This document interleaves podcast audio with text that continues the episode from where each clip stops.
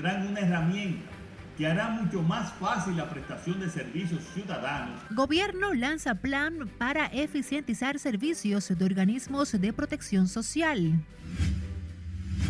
Darán el alta médica a paciente ingresado por viruela del mono. En el Robert Reed Cabral dan seguimiento a ocho casos de niños ingresados con dengue. Cámara de Diputados es apoderada de nuevo proyecto de reformas al Código Penal. Y la República Dominicana asume formalmente presidencia pro tempore del Consejo Centroamericano del Turismo.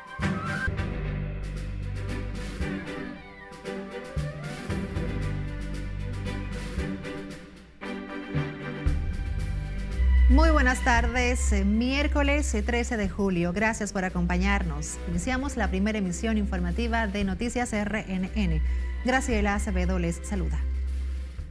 Iniciamos esta emisión con el gobierno que lanzó este miércoles el Plan Interoperabilidad del Sector Social de la República Dominicana que busca eficientizar los servicios de los organismos de protección social. Nuestra compañera Lauri Lamar nos tiene los detalles en directo. Adelante, Lauri. Buenas tardes para ti. Gracias, buenas tardes. La plataforma tiene como objetivo eficientizar el uso de los recursos, mejorar los servicios y la transformación digital. Con el fin de poder brindar un servicio más eficiente, más ágil. Presidente constitucional de la República Dominicana.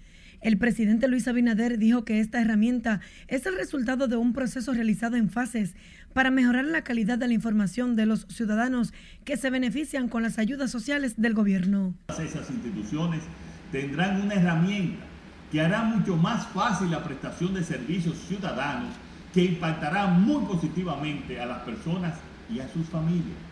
Y también en la agilización de los procesos en las instituciones públicas, disminuyendo la burocracia esto facilitará que el tiempo de respuesta a las necesidades detectadas durante los levantamientos sea mucho más corto y eficiente, aseguró el director del Gabinete Social, Tony Peñaguaba. Estamos transformando un sistema, terminando años de burocracia, errores humanos, duplicidad de recursos y asegurando que los organismos dependientes del Gabinete de Política Social y otras instituciones afiliadas operen dentro de un marco común de funcionamiento e incrementen el grado de responsabilidad, eficiencia y eficacia general las instituciones que integran la nueva plataforma digital son el Gabinete de Política Social, el Sistema Único de Beneficiario, el Programa Supérate, la Administradora de Subsidios Sociales, el Seguro Nacional de Salud, el Servicio Nacional de Salud, los Ministerios de Salud y Trabajo, la Junta Central Electoral, entre otras. Esta plataforma que eliminará años de burocracia entra en vigencia este miércoles y se actualizará de manera permanente. De mi parte es todo retorno al estudio. Gracias por estos adelantos, Lauri Lamar. Cambiando de información, el Hospital Militar Ramón de Lara tiene previsto dar el alta médica este fin de semana al paciente ingresado en ese centro de salud tras dar positivo a la viruela símica presente en 53 países, según apunta la Organización Mundial de la Salud. Conectamos ahora con nuestra compañera Siledis Aquino, que nos tiene los pormenores desde el Ministerio de Salud Pública. Adelante, Siledis. Muchísimas gracias, así es. Hasta el momento la viruela del mono en el país no es comunitaria, solo se ha registrado un caso. Que el paciente cursa con 96 horas sin la aparición de lesiones. Este paciente que llegó a República Dominicana de los Estados Unidos tiene ocho días en aislamiento, pronto retornará a su casa. El fin de semana se espera que si no existe una limitación clínica que permita que el paciente se encuentre ingresado al terminar el aislamiento, se va a egresar con su reintegrarse a su vida diaria sin ninguna eventualidad. El paciente tiene varios días sin presentar síntomas de la viruela simio. Las demás que estuvieron cerca del afectado de viruela no presentaron ningún signo. Un paciente totalmente asintomático, la parte ya epidemiológica, que es el seguimiento a los contactos que tuvieron con él, fueron, han sido negativos. Recuerden que la enfermedad se manifiesta entre el, el cuarto y el séptimo día. En otro orden, el ministro de Salud aseguró que la subvariante Centaurus del COVID no circula en el país, pero no descartó la entrada. La variante Omicron ha servido de vacunación también. Como tú viste, pasó la BA1, BA2, estamos BA4, BA5 y puede ser que venga la otra subvariante. Tratamiento, vacunarse. Y lo que a través de ustedes lo que queremos decir a la población, Creían que se iba a ir el, el COVID, sigue permanente. Según la OMS, la BA275 del coronavirus circula en al menos 10 países. En los últimos días en el país no se han producido decesos por COVID. Se mantienen las estadísticas de muertes en 4.383 desde que inició la pandemia. Por el momento son los detalles que yo les tengo. Ahora retorno con ustedes al set noticias. Gracias, Siledis Aquino, reportándonos desde el Ministerio de Salud Pública. Precisamente este organismo del Estado reportó hoy 736 nuevos contagios de COVID tras procesar 6.685 muestras para detectar la enfermedad. En la actualidad hay 4.499 personas con el virus activo. El boletín informativo no reporta nuevas defunciones en las últimas 24 horas, por lo que la cantidad de decesos se mantiene en 4.383 y la tasa de letalidad se ubica en 0.71%. La tasa de positividad diaria está en un 21.51%, mientras que la ocupación hospitalaria está en un 7.5%.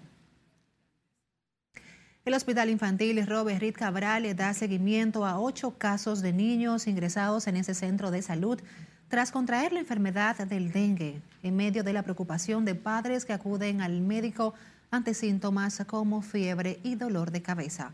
Scarlett Cuchardo con la historia. No, la situación se mantiene variable. Un día sube un poquito, un día baja.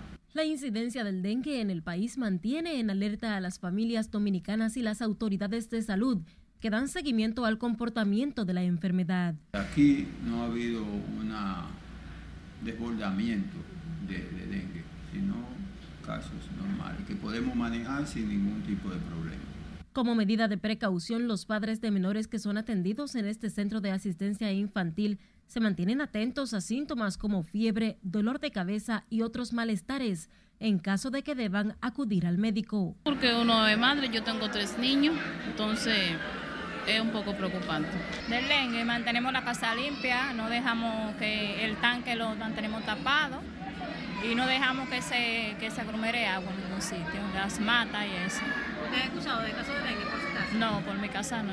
No he escuchado, no, pero veo muchas noticias y oigo que en varios barrios hay mucho dengue, entonces tienen que salir salud pública, hacer limpieza y, a, y a asesorar a las personas para que eviten eso. Por otro lado, los casos de COVID en niños que son ingresados en este hospital se mantienen estables, con solo dos ingresos por coronavirus. Es Carelet Guichardo, RNN. Mientras tanto, el Colegio Médico, gremios de enfermería y juntas de vecinos de la zona colonial advirtieron que se mantendrán vigilantes por la permanencia del servicio gratuito en el Hospital Padre Villini tras la promesa del presidente Luis Abinader de que el patronato no tendrá función. Las organizaciones depusieron una marcha que tenían pautada para hoy, luego de reunirse con el mandatario anoche en el Palacio Nacional. Y seguiremos vigilantes con todas y cada una de las instituciones ante la codicia, la voracidad de un sector privado que se ha querido coger el sector salud, porque ese es el término hacer, sacar beneficios con lo que al pueblo le ha costado, como aconteció en la Plaza de la Salud, que era un terreno de la población, que se construyó con terreno del pueblo y se lo entregaron a la oligarquía criolla. Hacemos un llamado al pueblo dominicano, a las organizaciones sociales, a, toda, a todo el país, a que nos mantengamos vigilantes, no solo de que el Hospital Padre Villini siga siendo público, sino vigilante de la salud pública para que la misma no sea entregada al sector privado. El Hospital Padre Villini será inaugurado el 4 de agosto tras ser sometido a un proceso de remozamiento. En rueda de prensa, las entidades adelantaron también que lucharán por la apertura del Hospital Luis Eduardo Aibar. El ministro de Salud Pública aseguró que a más tardar en unas dos semanas completarán la cobertura de los medicamentos de alto costo a los pacientes que no los han recibido, como es el caso del INCART. Daniel Rivera garantizó la cobertura a quienes necesitan los fármacos, pero pidió la colaboración de las ARS. El proceso de compra y contrataciones, que en la medida que se fueron adjudicando los medicamentos, las casas comerciales lo han ido entregando. O sea que en fracciones de una semana o dos ya terminarán todos los casos, pero ya la mayoría de los medicamentos han sido entregados. En la actualidad, el país se tiene 15.600 personas en el programa de medicamentos de altos costos y que conllevan una inversión de 8 mil millones de pesos. El presidente Luis Abinader designó recientemente 3.400 millones para atender la demanda de este segmento poblacional. El senador por la provincia La Romana, Iván Silva, pidió este miércoles que sean devueltos los fondos a las más de 800 fundaciones que fueron excluidas por el Ministerio de Economía en este año. Lenzi Alcántara nos amplía. Y esas tres cosas no son tan complicadas y no son tan difíciles. El congresista Iván Silva informó que las organizaciones sin fines de lucro a las que les fueron retirados los fondos cumplen con los requisitos establecidos por la ley para su funcionamiento, por lo que entiende no existe un argumento válido para la exclusión de las mismas. Imagínese usted una fundación que recibe un fondo de 10 mil pesos mensuales, ¿cómo le paga un contador, cómo le paga un administrador para, que, eh, para poder cumplir con todos los requisitos que le están planteando? Hay muchas instituciones eh, sin fines de lucro, pequeñas, pobres, fueron excluidas, claro que sí, pero en la ley 122-05 en ningún sitio habla de que una institución sin fines de lucro tiene que cumplir con tantos requisitos. Para tal reclamo, el senador de la Romana se acompañó de las fundaciones afectadas, donde a través de rueda de prensa detallaron las labores comunitarias que realizan y cuántas personas se verían afectadas sin su apoyo. Tenemos más de 30 años trabajando a favor de los más necesitados y de los menos oprimidos, los que no tienen voz. Eh, nosotros trabajamos Somos la federación en el año 1990 y desde el 90 nosotros estamos trabajando. A nosotros se nos quitó eh, nuestra subvención sin darnos ningún tipo de explicación. Simplemente nos dijeron eh, desde el Palacio que su compromiso con nosotros era hasta el 31 de diciembre del año 2021. Tanto los representantes como el legislador hicieron mención de una reciente publicación donde se señala que las 7.000 organizaciones sin fines de lucros inscritas en el Ministerio de Economía, Planificación y Desarrollo, solo unas 1.200 reciben fondos tras una reducción realizada por la actual encargada de esa entidad, Lenzi Alcántara, RNN.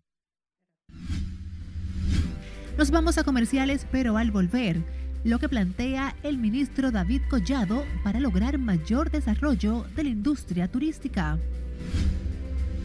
¿Y qué dice Participación Ciudadana sobre el entramado de corrupción envuelto en expediente Medusa?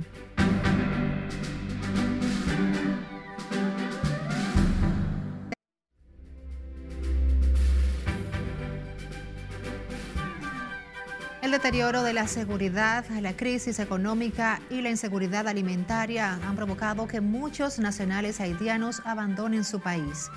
El deterioro de la seguridad hace que la situación sea más insostenible. Cesarina Ravelo nos amplía en el resumen internacional de RNN. El sindicato de la Policía Nacional de Haití indicó que una treintena de policías han muerto en el país caribeño debido a la violencia durante los primeros seis meses del 2022. El clima de agitación política y la violencia en las calles está agravando la crisis humanitaria, donde unos 4,5 millones de personas, casi la mitad de la población nacional, está pasando hambre, advirtió el Programa Mundial de Alimentos de Naciones Unidas.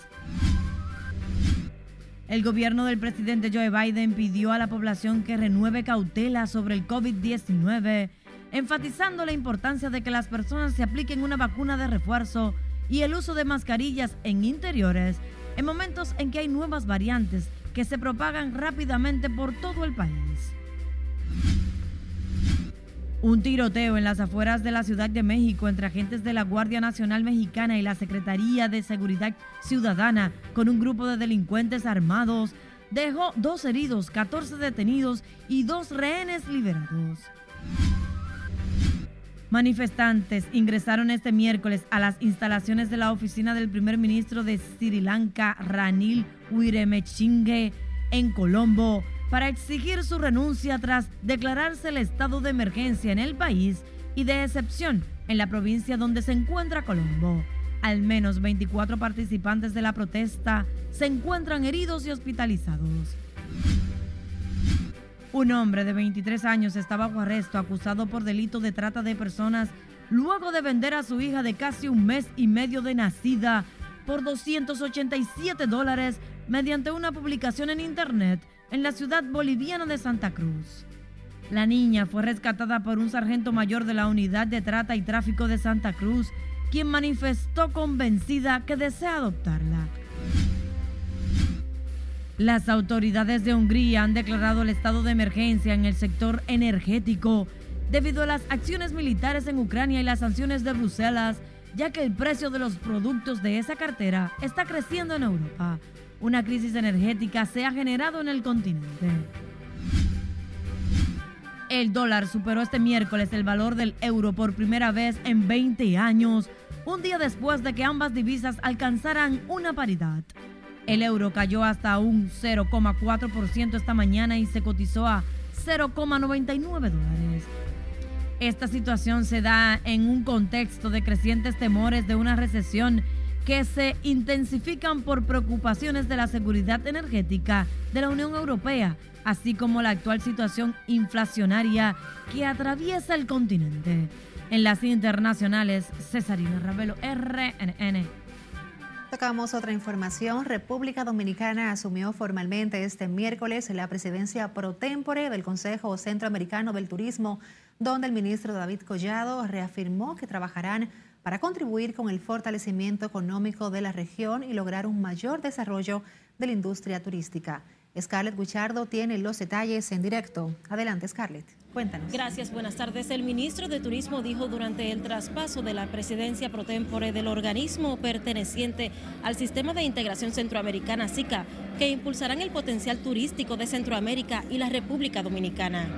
Más de 899 mil dominicanos viven del turismo. El ministro de Turismo dijo durante el acto de traspaso de la presidencia pro tempore del organismo perteneciente al Sistema de Integración Centroamericana SICA que impulsarán el potencial turístico de Centroamérica y la República Dominicana. A nuestro país llegaban un millón cien mil cruceristas, pero a la región llegaban el doble. Es fácil ver que todo lo que se puede hacer con la unión y la integración dará resultados excepcionales e increíbles a nuestra región. Nosotros hoy asumimos esta presidencia con mucha humildad y mucha entrega. El acto estuvo encabezado por el canciller Roberto Álvarez, quien resaltó que el país trazará líneas estratégicas que contribuirán al fortalecimiento económico, social e institucional de la región. Nos exhorto a trabajar en conjunto para lograr un turismo en doble o triple vía con el favorable impacto económico, cultural y social que tendrá para nuestra región. Ya todos recibimos un importante flujo de turismo de mercados emisores como Estados Unidos y Canadá. Prácticamente el 60% de nuestros turistas vienen de ahí. Tenemos el placer de estar en uno de los países donde tal vez la recuperación ha sido más acelerada eh, y donde ha habido reconocimientos múltiples por el trabajo que se ha llevado a cabo. La presidencia a cargo de la República Dominicana ante el CCT, que anteriormente estaba presidido por Panamá, tendrá un periodo de seis meses. El ministro de Turismo además reafirmó que apoyarán las acciones que estimulen y faciliten el desarrollo sostenible del turismo en Centroamérica y la República Dominicana. Esta es la información que tengo de momento. Ahora paso contigo al centro de noticias. Gracias, Scarlett Wichardo, por los detalles. El presidente Luis Abinader designó este miércoles a René Antonio Mateo como viceministro de Suelos y Aguas del Ministerio de Medio Ambiente mediante el decreto 380-22. La disposición gubernamental deroga el artículo 30 del decreto 330-20 del 16 de agosto del año 2020. René Mateo es ingeniero agrónomo de profesión, egresado de la Universidad Autónoma de Santo Domingo, con un máster en manejo de aguas y suelos y otros en educación, mención y geología de la Universidad Cornell de New York presidente Abinader dispuso que el anterior ministro de Economía, Miguel Seara Jato, pasara a ser titular de Medio Ambiente tras el asesinato de Orlando Jorge Mera. El movimiento cívico no partidista Participación Ciudadana respalda el combate del Ministerio Público a la corrupción, tomando como referencia el caso Medusa que encabeza el ex procurador de la República, Jean Alain Rodríguez. Nuestra compañera Lenzi Alcántara nos tiene los detalles en directo. Adelante, Lenzi, cuéntanos.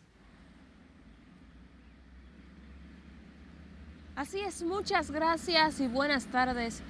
La agrupación no partidista asegura que con el destape de este entramado de corrupción se marcará un precedente en la justicia dominicana. No podemos decir que estamos sorprendidos por el intrincado entramado de delincuencias que demuestra el Ministerio Público en este expediente. Participación Ciudadana da un espaldarazo al trabajo que realiza el órgano persecutor de los actos ilícitos dentro y fuera del Estado que encabeza la magistrada Miriam Germán Brito, asegura que las acciones que lleva a cabo el Ministerio Público en contra de la corrupción mandan un mensaje claro a aquellos que están dentro del tren gubernamental. El actual gobierno no puede darse el lujo de ceder o flexibilizar en una demanda que nos ha costado tanto esfuerzo y sacrificio. Por eso valoramos y saludamos las reiteradas muestras del presidente Luis Abinader de mantener con firmeza sus promesas de hacer una gran diferencia.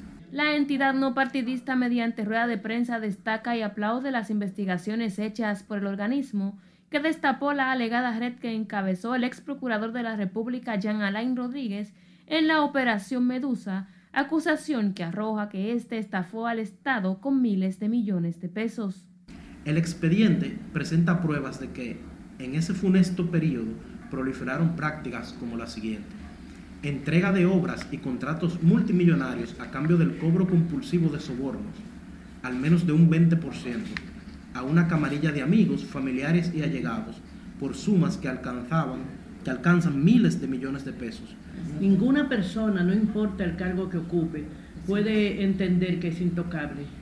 De manera que nosotros decimos que entendemos la estrategia porque no estamos metidos ahí en el Ministerio Público, no somos nosotros quienes estamos ejerciendo esa función y no le podemos a ellos trazar sus estrategias. Por otro lado, la agrupación de la sociedad civil apoya la aprobación en primera lectura del proyecto de ley de extinción de dominio en el Senado de la República, normativa que busca el decomiso de bienes ilícitos. Participación Ciudadana entiende que con la puesta en marcha de esta ley se garantiza transparencia desde el Estado una de las promesas hechas por el presidente Luis Abinader antes de asumir el cargo. Con esta información paso contigo al set de noticias. Gracias, Lenzi Alcántara, por el informe. Y precisamente en la Cámara de Diputados, la ley de extinción de dominio tendrá que pasar su mayor prueba de fuego a partir de la concepción mayoritaria de que la normativa es una ley orgánica y no ordinaria como ya la conoció el Senado en primera lectura. Nelson Mateo nos amplía y no podemos especular, las especulaciones son muy malas. En el Senado de la República, los PRMistas, con su mayoría, están dispuestos a pasar la ley en segunda lectura como una propuesta ordinaria. Y esto está dentro de la Constitución y se ha querido distorsionar. Esto no es una ley orgánica. Precisamente por eso, al igual que pasa en España, en Colombia, no son leyes orgánicas, son leyes ordinarias. Esta ley va a venir a ayudar con sanear todo este espacio que tenemos de mucha corrupción. Se llegó un momento ya de que hay que aprobar la ley, la ley fue aprobada. Habrán bastantes debates de juristas experimentados dentro y fuera del país, pero vamos a terminar de aprobarla. Pero en la Cámara Baja, los reformistas y hasta algunos del PRM, como el vicepresidente de la Comisión de Extinción, reconocen que la ley es orgánica. También cómo se va a conocer, si, si es orgánica, porque afecta eh, derechos fundamentales y entendemos que en, esos, en esos aspectos que puede haber algún eh, tipo de diferencia. Entiendo que tendrá la mayoría requerida. Nosotros eh, decimos que alguien que vendió dos kilos de droga ayer y tiene el millón de pesos, ese derecho que usted dice que es un derecho fundamental de algo ilícito, nosotros entendemos que no es un derecho fundamental de un millón de pesos que usted vendió un kilo de droga.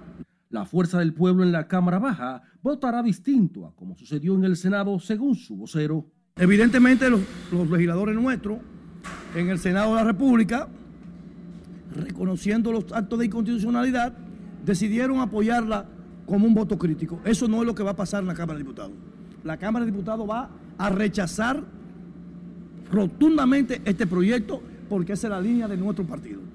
En el PLD por igual, no vaticinan en la Cámara de Diputados los buenos augurios que la normativa penal ha tenido en el Senado. Si la promulgan la ley, va a ser objetada porque ellos saben que es orgánico.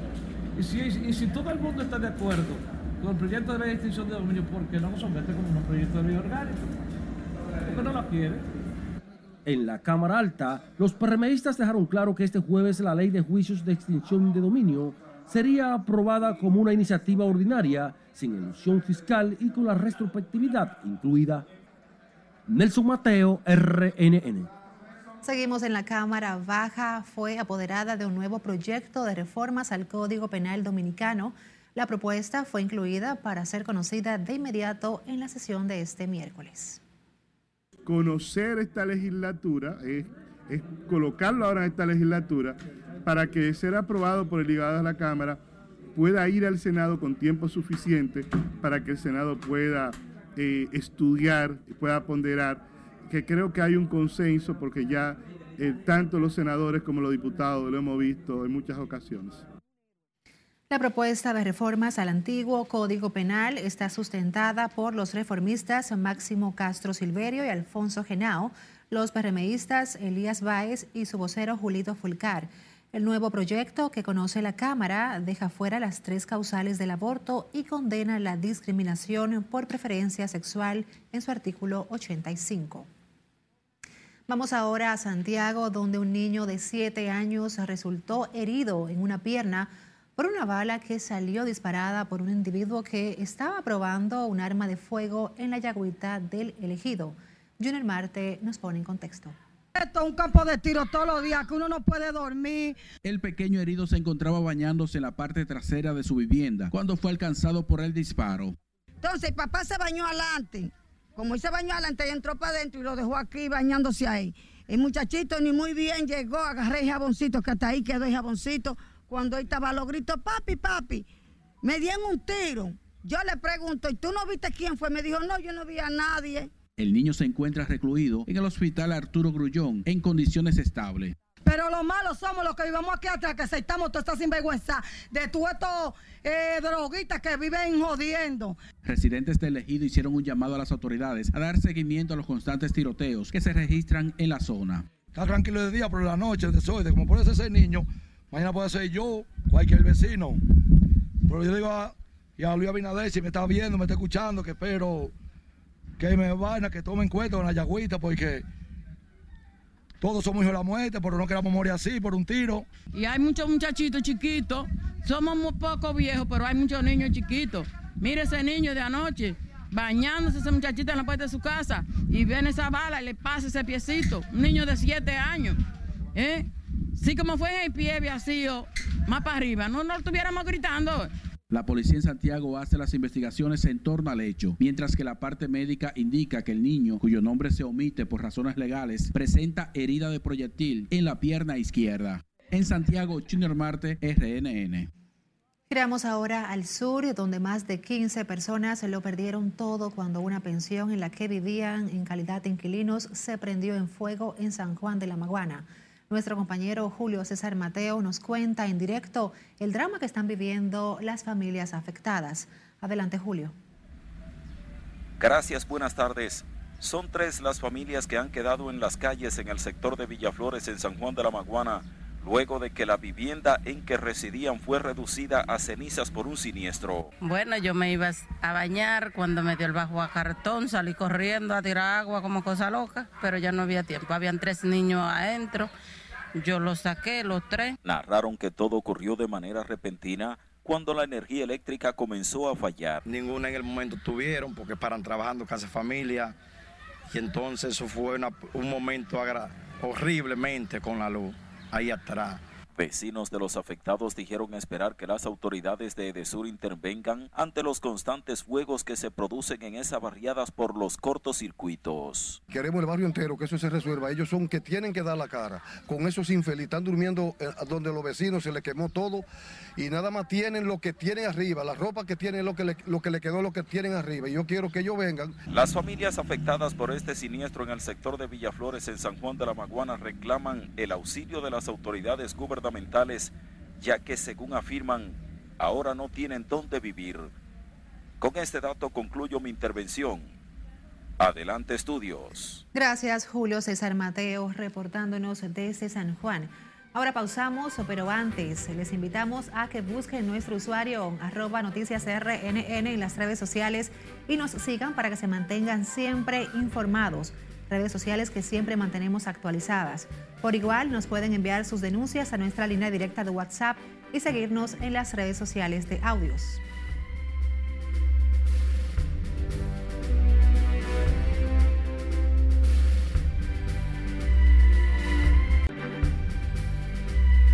Abrimos este bloque con el Colegio de Odontólogos que denunció la cancelación de 50 de sus miembros que prestaban servicios en diferentes centros de salud.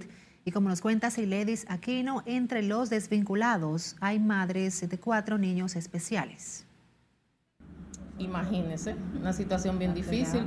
Brenda Leonardo es un ejemplo de los casos de las madres odontólogas con niños especiales, cancelada hace año y medio. Eh, tengo una niña especial con problemas y madre de tres hijos y en realidad necesito mi trabajo.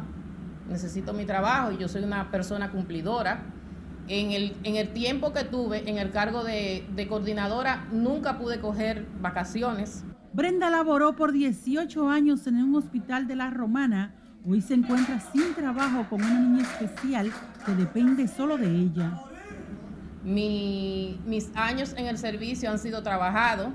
Luego de la cancelación pasa penurias con su hija especial a quien todos los días debe traer a Santo Domingo a recibir terapias. Ella lleva 14 operaciones ya. Otras tres compañeras atraviesan por igual panorama.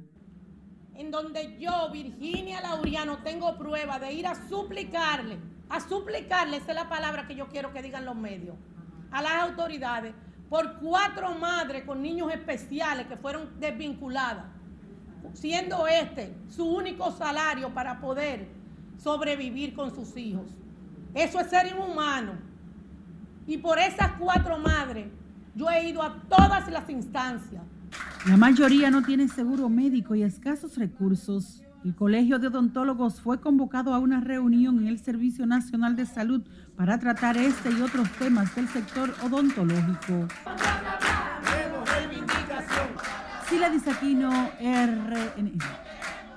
En una información lamentable, el cine dominicano se encuentra de luto con la muerte repentina de Claudio Chea. El destacado cineasta dominicano, parte de los creadores de la imagen cinematográfica dominicana, murió la madrugada de este miércoles de un infarto fulminante en la clínica Abreu. Claudio Chea empezó a trabajar para la televisión y la publicidad desde los años 70 y su trabajo impactó también en Guatemala, El Salvador, además de Miami y otras ciudades de los Estados Unidos. Creó la empresa Claudio Shea Phillips con énfasis en la producción de comerciales de televisión y documentales. Paz a su alma. El Instituto Nacional de Formación Técnico Profesional certificó este miércoles 24 regidores representantes de 15 municipios y distritos municipales con el objetivo de fortalecer las capacidades legales, técnicas y administrativas y gerenciales de los concejales. Se realizó un curso especializado de gestión municipal.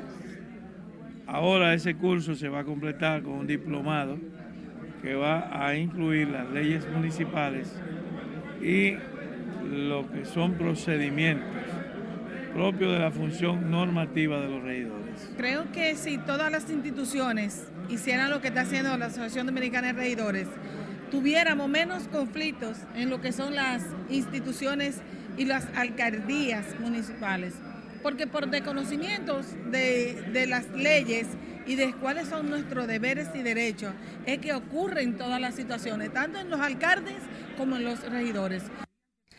Durante el acto de entrega de certificados, Rafael Santos Badía, director general del Infotep, dijo que el programa fue preparado y enfocado para mejorar las habilidades de quienes tienen la responsabilidad de velar por el buen funcionamiento de los gobiernos locales. Manifestó que programas como este son una respuesta al interés y las directrices del gobierno del presidente Luis Abinader de robustecer el poder municipal.